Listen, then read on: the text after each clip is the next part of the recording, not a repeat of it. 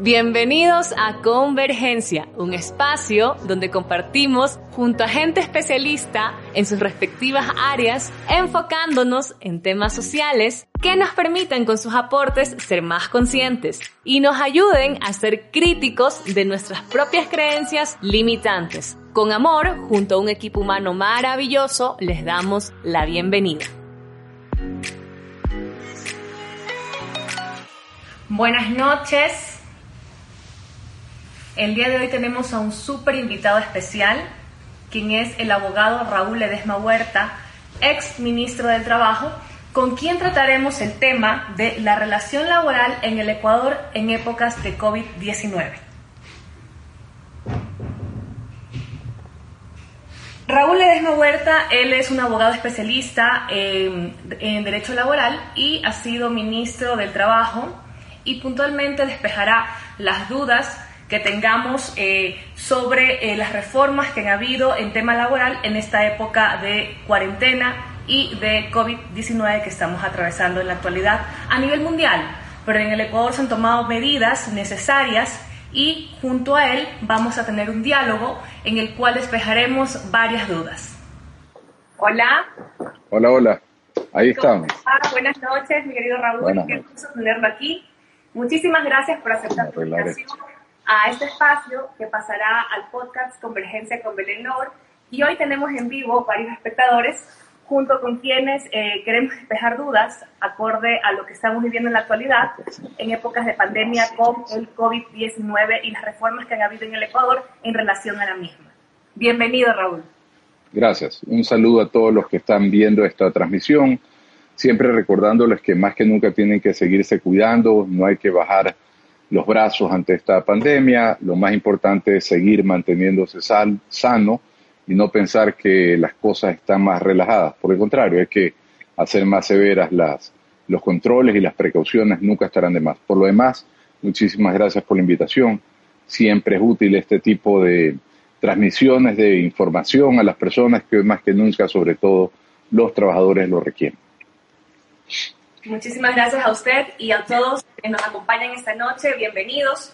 Y bueno, creo que el abogado Raúl Ledesma, eh, voy a hacerles un antecedente de, su trayectoria, su trayectoria en el sector público, ya que él, aparte de ser especialista en derecho laboral, y por eso ha sido la persona indicada para tratar ese tema esta noche, él ha sido ministro de Trabajo, ha sido ministro del Ambiente, ha sido puntualmente eh, secretario regional de Turismo del Litoral y Galápagos y gobernador del Guayas entre varios otros cargos públicos que ha ostentado y por eso es la persona idónea con la que esta noche eh, vamos a poder tratar el tema de derecho laboral y las reformas que se han hecho en esta época de COVID-19. Gracias por aceptar la invitación, mi querido Raúl. Y a las empezamos.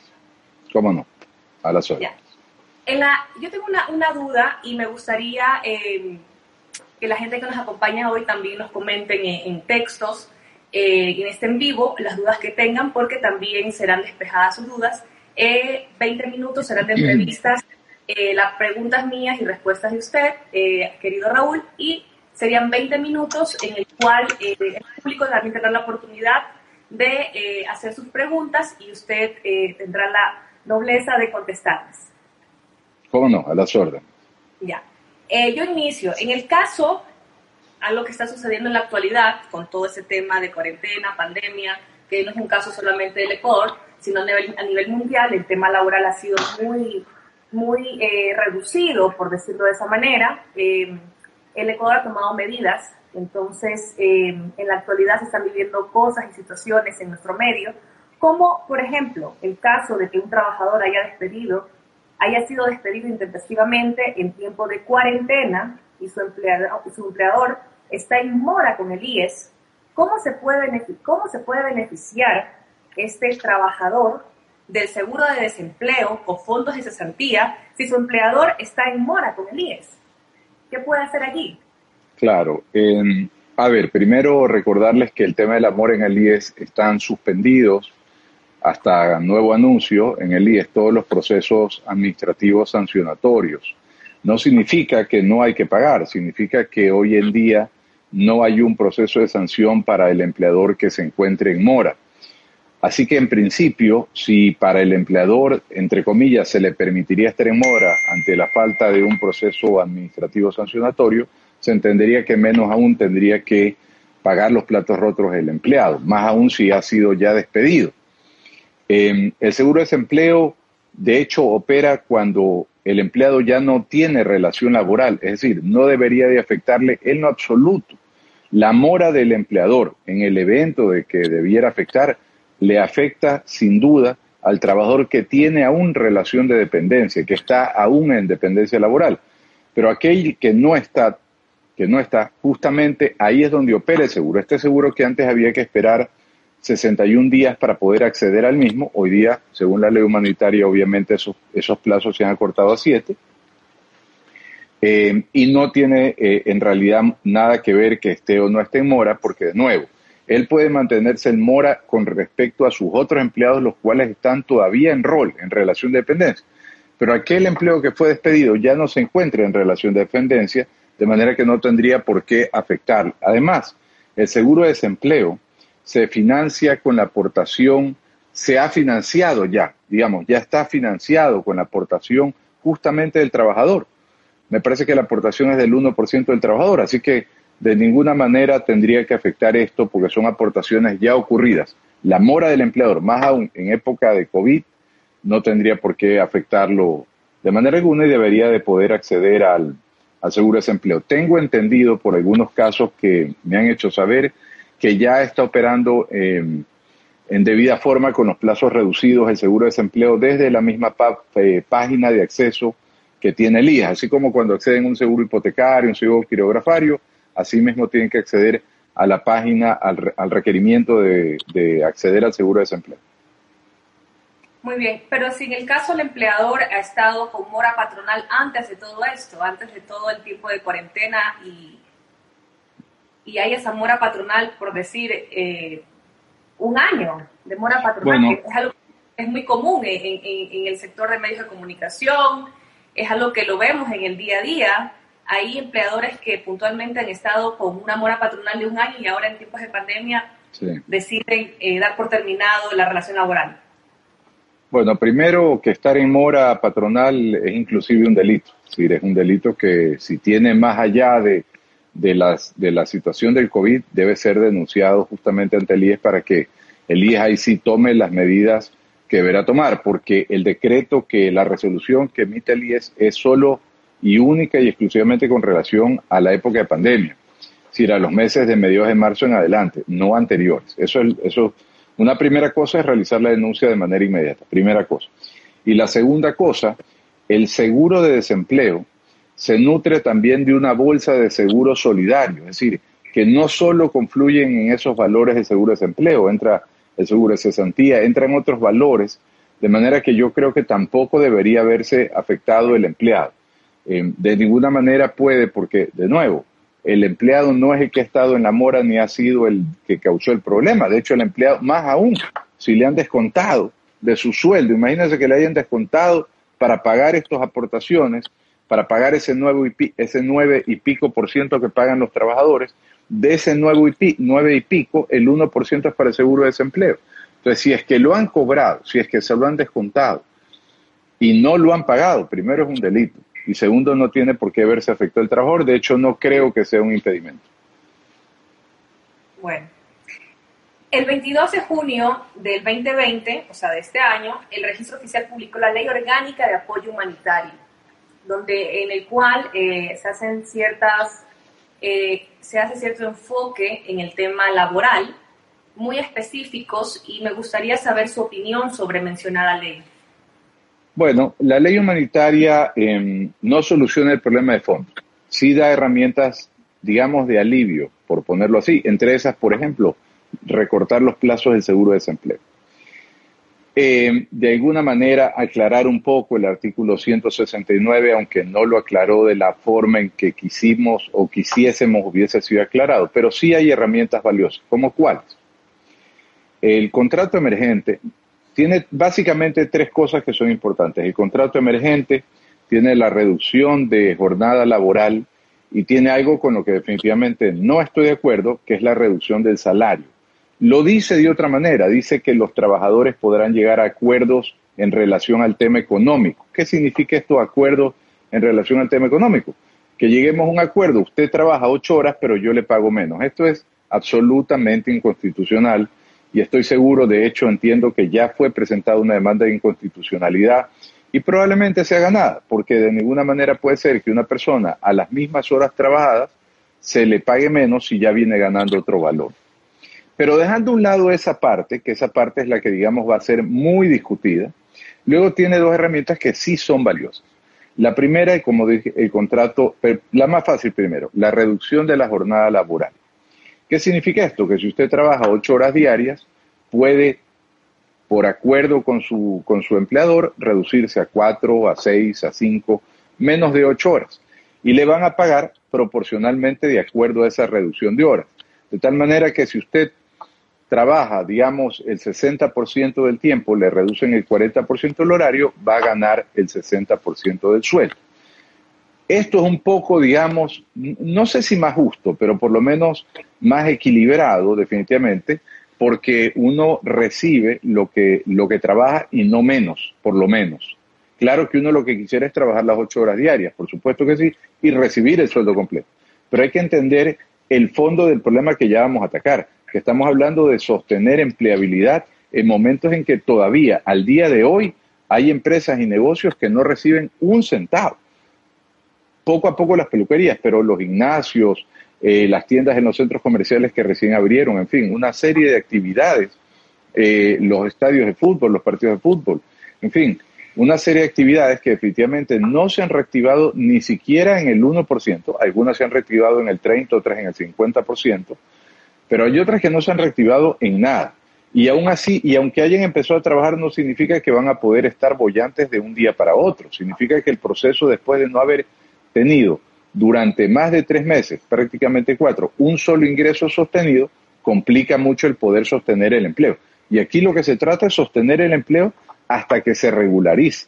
Yo creo que allí hay que ser justos con los empleados y decirle, mira, vas a trabajar menos y te voy a pagar lo que trabajas, es decir, menos. Pero en la medida, y eso el empleado se da cuenta, cuánta gente entra, cómo se va reactivando las compras, las ventas, en la medida que esto se reactive, volvemos inmediatamente al estatus normal y regular. Primera cosa. Segunda herramienta importante, el contrato emergente. ¿Qué es el contrato emergente? Es un contrato que habla que se puede utilizar para los temas de COVID, para salir, sostener empleabilidad en el COVID o para nuevas inversiones inclusive. Este contrato eh, dura un año, le pusieron un plazo de un año, el presidente había pedido dos, pusieron la asamblea, decretó al final el plazo de un año en su veto y el presidente aceptó el plazo de un año, de manera que durante un año pueden ser trabajos completos o parciales, es decir, no solo que tiene plazo un año, ¿y por qué un año? Vamos primero por el plazo, porque hay actividades que están reactivándose poco a poco. Si esas actividades no logran salir a flote en un año, obviamente se van a caer y van a tener que cerrar, inevitablemente. Pero por lo menos está bien que se haga la prueba un año para tratar de salir adelante y tratar de, digamos, de, reactivar la empleabilidad.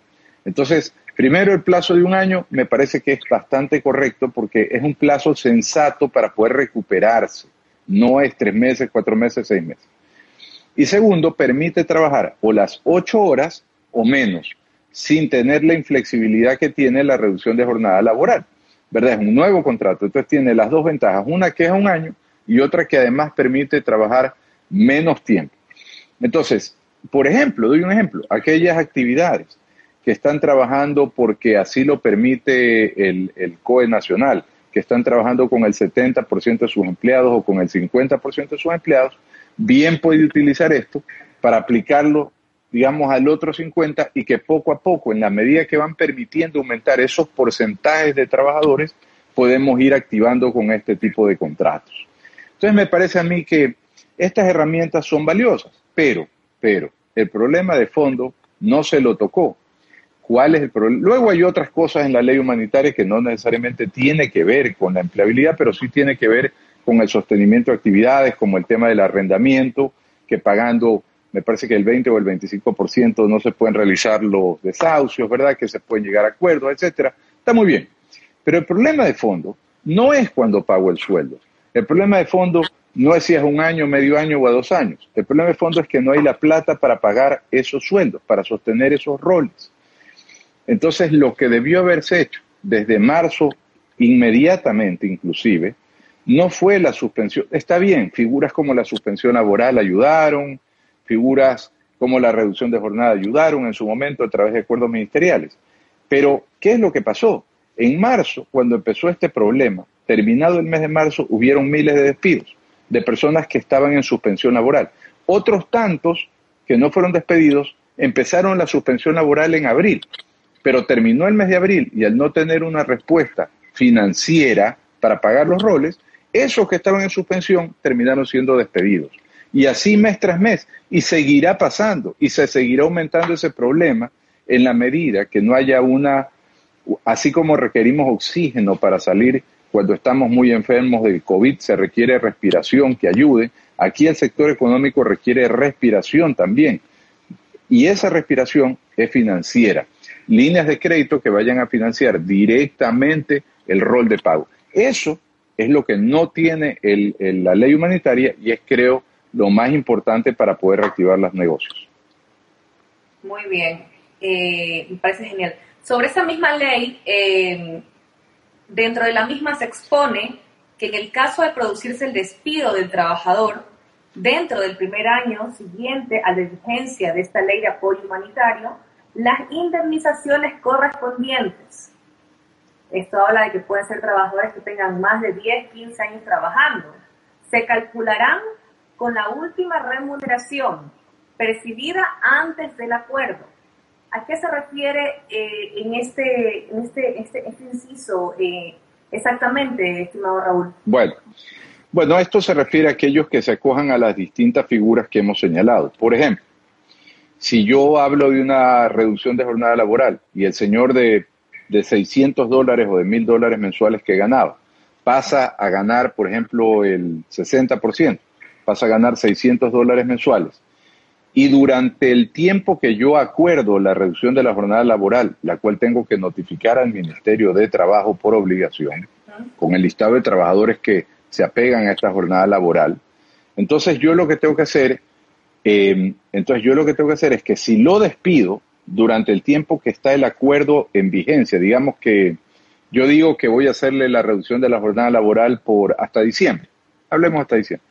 Si resulta que yo en noviembre lo despido al trabajador, yo no lo puedo liquidar, la liquidación de despido, no lo puedo liquidar como normalmente señala la ley, que es con la última remuneración mensual recibida, es decir, con los 600 dólares. Entonces, si el trabajador tiene, por ejemplo, 10 años de trabajo, solo por la indemnización de despido debería liquidarlo con 6 con mil dólares, 600 por cada, 600 eh, dólares, perdón, 600 dólares por cada año de trabajo. Entonces, ¿Qué es lo que dice esa norma? Lo que dice es que si yo lo voto en noviembre, yo no lo liquido con 600, yo tengo que liquidarlo con 1000.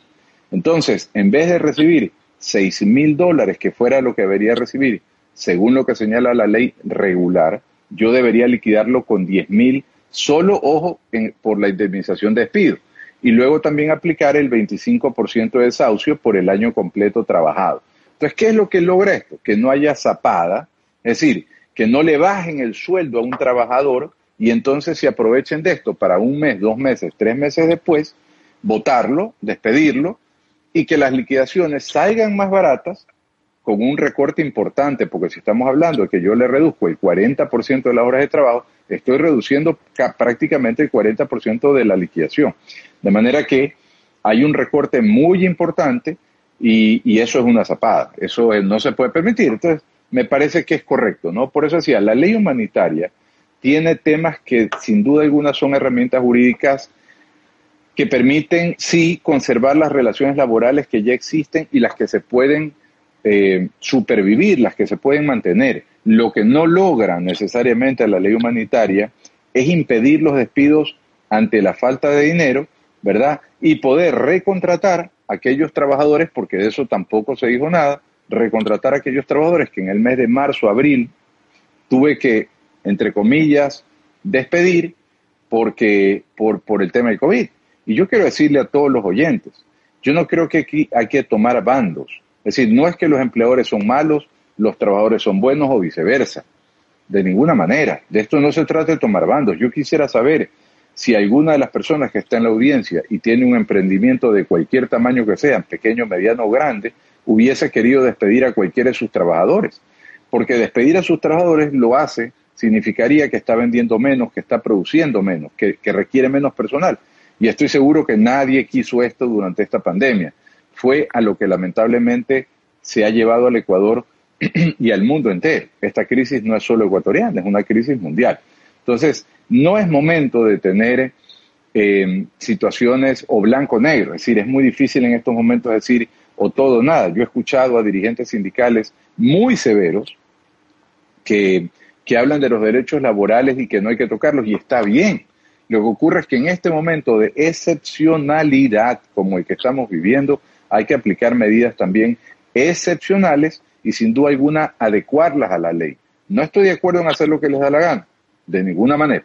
Pero lo que hay que hacer es, lo que ha ocurrido, ¿qué es la ley? La ley es la costumbre humana hecha, hecha norma, adecuada una norma para que se siga cumpliendo. Eso es lo que ha tratado de hacer la ley humanitaria, se ha quedado un poco, se ha quedado un poco, digamos, corta, pero, pero, pero sí ha atacado temas importantes, no así el tema de fondo que es el dinero bueno. Este, mi querido Raúl, em, yo tengo una, una consulta que está fuera de, las preguntas que estaban, eh, que le acabo de hacer. Yo dentro de la ley humanitaria eh, vi que hablaba sobre llegar a un acuerdo patrono-trabajador. Eh, Normalmente, o sea, aquí lo que yo pude entender, y discúlpeme si, si, lo, lo, lo, lo, entiendo de manera diferente, lo que yo puedo entender en esta ley humanitaria es que Basándose a, la, premisa del tema del COVID, eh, se les autoriza a los, a los empleadores, eh, se les permite poder eh, liquidar a un empleador con su último sueldo, que es lo que la consulta, la pregunta que le hice ahora último, y llegar a un acuerdo. O sea, lo que yo entiendo es que lo pueden volver a contratar, pero bajo el margen de un 50% de tiempo y un 55% de su sueldo que percibía a priori. ¿Es así que funciona esto? A ver, em, hay varios acuerdos. Hay varios acuerdos a los que se puede llegar, no solamente el tema económico. Más bien, el acuerdo económico es el único que creo yo no tiene la validez jurídica que, que, pudiera tener o que algunos piensan que tiene, porque, de nuevo, es absolutamente inconstitucional reducirle el sueldo a un trabajador. La figura de terminar la relación laboral con un trabajador para luego volverlo a contratar es legal es cuestionable en lo ético a mi criterio, porque es una simulación de cómo bajar el sueldo tapiñadamente. Pero formalmente, si yo elevo el aviso de salida y saco del trabajador del sistema del Ministerio de Trabajo y luego después de dos, tres semanas, un mes, lo vuelvo a contratar con un sueldo menor, obviamente es posible en la legalidad, cuestionable de nuevo en lo ético porque es de alguna manera una simulación. Em, no tendría por qué haberlo eh, despedido si es que necesitaba realmente contar con él. Así que yo creo que los acuerdos, hay varios acuerdos que sí se pueden llegar. Yo puedo llegar a un acuerdo de, de, dónde trabajo, si trabajo en mi casa, si trabajo afuera, afuera de la empresa, si trabajo, puedo llegar a un acuerdo de horario, si trabajo menos tiempo, puedo llegar a un acuerdo de turnos, en vez de trabajar de mañana, trabajo de tarde, en fin. Hay varios acuerdos que definitivamente son legales y se puede puedo llegar a que si me despiden, puedo acordar que mi liquidación, por ejemplo, me sea pagada en plazos. Sí, normalmente la liquidación tiene que ser pagada en los 30 días inmediatos a partir de la notificación del despido o de la terminación unilateral o la terminación de mutuo acuerdo. La liquidación, en cualquier caso, tiene que ser pagada en 30 días. Pero yo, entendiendo las complicaciones, puedo ponerme de acuerdo con mi empleador y decir, oiga, está bien, usted me va a pagar en 12 meses, en 6 meses, pongámonos de acuerdo. En ese tipo de acuerdos se puede, se puede establecer mediaciones, se puede establecer actas de acuerdo privadas, en fin. Pero en el tema económico no. Y el despedir a un trabajador que sé que lo necesita, solo como una simulación, para poder formalizar luego una vuelta a contratación con una reducción de sueldo, me parece que es sumamente cuestionable en lo ético, pero probablemente posible en lo legal. O sea, esto, o sea, esta nueva ley humanitaria da cabida a esto. No es ético, es anticonstitucional, pero da cabida a esto. Bueno, en realidad no la ley humanitaria. Yo podía antes de la ley humanitaria terminar la relación laboral, digamos, con usted si era mi empleada, y después de dos semanas decirle, mira, yo la verdad es que sí necesito que trabajes conmigo, pero te voy a pagar la mitad. Es un nuevo contrato, lo registro como un nuevo contrato, sin duda alguna, y, puede ser que ni siquiera le pague la liquidación en los 30 días porque acordemos algún plazo. Pero de nuevo, siendo legal y siendo en lo formal presentable, es definitivamente cuestionable en lo ético y moral, porque es una burla y una simulación de una necesidad de un trabajador que lo que quiere es bajarle el sueldo, digamos, simuladamente. Ya. Tenemos unas preguntas del público, entre ellas una de Belén Liberio, quien consulta, dice, quien despide por compra de renuncia obligatoria con indemnización, ¿cuál es el plazo para pagar mm. la liquidación? Claro, bueno, ese es un ejemplo de lo que pudieran llegar a un acuerdo. Eh, yo no, no estoy, el, el, plazo legal normalmente son 30 días, de nuevo pero la renuncia por compra, perdón, la liquidación por compra de renuncia nunca se paga dentro de los plazos legales, lamentablemente, nunca se paga porque estamos hablando de instituciones públicas que tienden a demorarse por cualquier tipo de liquidación. Así que yo creo que ahí lo sano y sensato, por ejemplo, si fuese el trabajador, yo le pediría a la institución pública que firmemos un acta de mediación, un acta de mediación, Ah, hay algunos centros de mediaciones gratuitos, además del de la, el de la, el de la, el Consejo de la Judicatura, por supuesto, y hay algunos, eh, por ejemplo, la Prefectura de Guayas, en fin, hay algunos centros gratuitos, otros no, pero yo suscribiría un acta de mediación de manera que si se incumple con esos plazos, entonces sí puedo ejecutar directamente el dinero que me deben en su totalidad, en su integralidad, sin tener que poner un juicio para que me lo paguen. Entonces, eh, digamos, un juicio para que recién vean cuando me paguen. Así que yo creo que nunca se cumplen los 30 días, definitivamente. Pero hay, hay herramientas que permiten ser eh, más efectivos en el cobro, como digo, las actas de mediación. Okay. Si ya hay, a ver, dice, acá ya hay partida presupuestaria, entonces en 30 días deberían de liquidarla, no más. Ese es el, plazo. Belén, contestada tu pregunta. Eh, Jorge Arias dice, en el sector público están liquidando a funcionarios públicos sin la certificación presupuestaria. ¿Qué se puede hacer ahí? Bueno, a ver, eh, ahí hay que, hay que diferenciar, ¿no? Estamos hablando de si es compra de renuncia, tienen que tener la certificación presupuestaria sin duda alguna. Pero si estamos hablando de contratos ocasionales que los dan por terminado, entonces probablemente no requiera la certificación porque la terminación del contrato no requiere certificación previa. Pero la compra de renuncia, de la que estamos hablando, sí, estoy totalmente, totalmente de acuerdo con el señor que hace la, la pregunta. No debería ser, porque significaría entonces que no se va a cumplir. Es decir, ¿qué es la certificación presupuestaria para aquellos que no necesariamente están en el sector público? La certificación presupuestaria es el requerimiento necesario para que cualquier compra de bien, servicio, cualquier obligación dineraria que tenga que tener un ministerio o una institución pública tenga la garantía de haber estado en el presupuesto. Es decir, pero fíjense lo que les digo, es decir, para que esté en el presupuesto de este año tiene que haber sido ingresado el año pasado o haber recibido fondos extra presupuestarios del Ministerio de Finanzas porque los hayan pedido o del BEDE o de alguna institución crediticia. Entonces, si eso no ha ocurrido, ¿cómo va a haber certificación presupuestaria? Entonces, yo creo que en esto sí hay que tener un poco de, de seriedad y de cumplimiento con los trabajadores. Si no se puede definitivamente despedir si no tenemos la plata, que es lo que se llama certificación presupuestaria.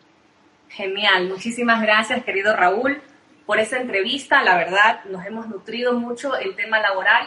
Gracias por su tiempo y de corazón, eh, gracias por su siempre predisposición eh, para estos espacios, para nutrir a los ciudadanos ecuatorianos, en este caso, en un tiempo que nos afecta a todos a nivel mundial. Sí, yo eh, quiero agradecerla, agradecer la oportunidad. Veo que hay muchas preguntas que se quedaron. Yo quedo atento, pueden, pueden también enviar esas preguntas a través de nuestro Instagram interno y, eh, o a través de nuestro Facebook eh, eh, o, Twitter, como ustedes prefieran. Y por supuesto se las vamos a contestar con muchísimo gusto. ¿Cómo está? ¿Cómo lo podemos encontrar? ¿Cómo está en sus redes? bueno, aparte, no, Raúl Ledesma, cuéntenos sí. los correos, dónde se lo puede contactar, cómo lo pueden encontrar. Bueno, nosotros, yo creo que basta, yo soy muy malo para estas cosas, pero yo creo que poniendo a Raúl Ledesma seguramente van a poder, no hay cinco páginas, seis páginas, hay una sola página.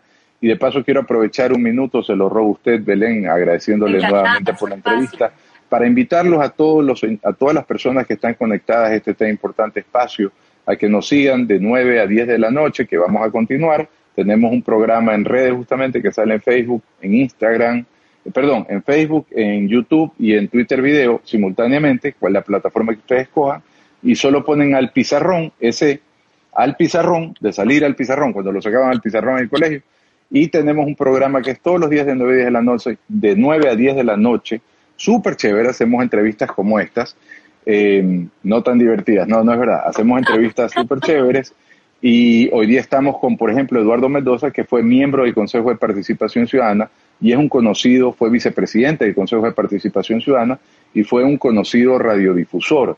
Em, estuvimos con el expresidente Lucio Gutiérrez el día de ayer. Eh, en fin, em, vamos a estar con Jorge Luis del Hierro este viernes. Es variado. Vamos a estar con Mario Canesa, que es un dirigente deportivo el día jueves, me parece. Así que con Priscila Rendón, que es una emprendedora de maquillaje el día miércoles. Así que quedan invitados, ya saben, al Pizarrón ese de 9 a 10 de la noche todos los días para que se entretengan un rato también. No solamente hablemos de estos temas tan áridos de laborales. Excelente, muchísimas gracias y gracias. Ah, perdón. Ahí está mi hashtag, arroba Raúl Clemente Ledesma Huerta. Ya, con eso termino. Perfecto, gracias. ya saben, en el pizarrón también para que puedan seguir a, a Raúl y lo conozcan como ser humano, porque más allá del tema laboral, como decía, yo tuve la oportunidad de trabajar junto a este gran ser humano que es Raúl Ledesma y le tengo muchísima gratitud y de verdad agradezco su tiempo que ha brindado no solo a mí y a este espacio Convergencia, sino a despejar dudas del público que de seguro lo acompañarán en el pizarrón. Muchísimas gracias, muy buenas noches. Excelente y muchas gracias a todos los que se conectaron hoy. Recuerden que pueden volver a escuchar esta entrevista completa también en Spotify, en el podcast Convergencia y en Facebook, en Instagram y en YouTube como María Belén Lor. Un beso grande. Buenas noches a todos.